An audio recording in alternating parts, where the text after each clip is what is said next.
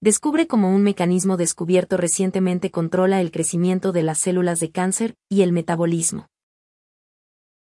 En un nuevo estudio publicado por la revista especializada llamada Cell Death and Differentiation, se dio a conocer que los investigadores del Karolinska Institutet han conducido un estudio traslacional que ha identificado un nuevo mecanismo para controlar la descomposición de la glucosa en las diferentes formas de cáncer. Este descubrimiento puede conllevar a nuevas formas terapéuticas con el objetivo de reducir el crecimiento del cáncer. Un problema con los fármacos actuales, quimioterapia, es que están enfocados en el nivel de crecimiento de células que se dividen rápidamente, y como algunas células sanas también se dividen rápidamente como las del cáncer. La quimioterapia elimina las células sanas también. Lo cual conlleva a severos efectos secundarios en el paciente.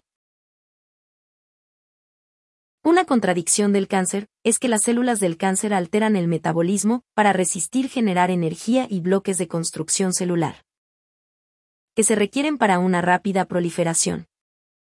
Un metabolismo alterado de la glucosa es la alteración metabólica más común observada entre los diferentes tipos de cáncer en donde las células del cáncer desarrollan una adicción a la glucosa.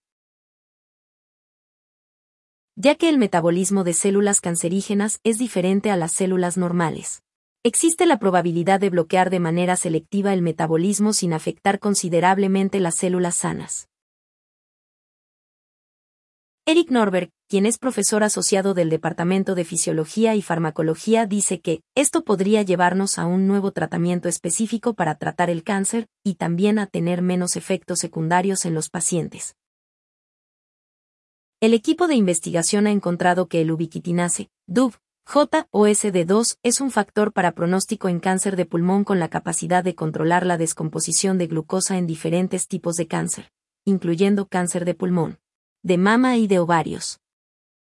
Ellos han estudiado el metabolismo en detalle a través de la metabolómica global y proteómica cuantitativa, e identificaron un complejo proteico en células de cáncer y tumores que consisten en aldolasa A, fosfofructosinasa, PFK1, y fosfoglicerato deshidrogenasa, PHGDH.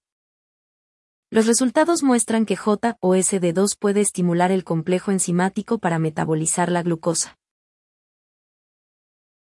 Eric Norberg agregó, particularmente estamos bastante emocionados que la remoción genérica J o SD2 previno el crecimiento de las células de cáncer. Más allá del hecho del nuevo mecanismo regulatorio, es interesante la perspectiva de la ciencia básica y también cómo el metabolismo funciona en tumores. Nosotros creemos que este mecanismo puede ayudar a reducir el crecimiento de las células cancerígenas. Las enzimas de desubiquitinación surgen como importantes reguladores del metabolismo, así como también la heterogeneidad metabólica. En un estudio previo con enfoque traslacional, Analizamos más de 500 pacientes con cáncer de pulmón, y se identificó que el metabolismo en esta enfermedad es heterogénea. Observamos que las enzimas de desubiquitinación, DUBs, podrían ser importantes en estabilizar las proteínas que conllevan al cáncer. Nuestro equipo de investigación se ha dedicado devotamente con el objetivo de entender si DVS son reguladores importantes del metabolismo así como la heterogeneidad metabólica. Gracias por seguir, Escucha las noticias de hoy.com. El mejor resumen en audio de las noticias de último minuto.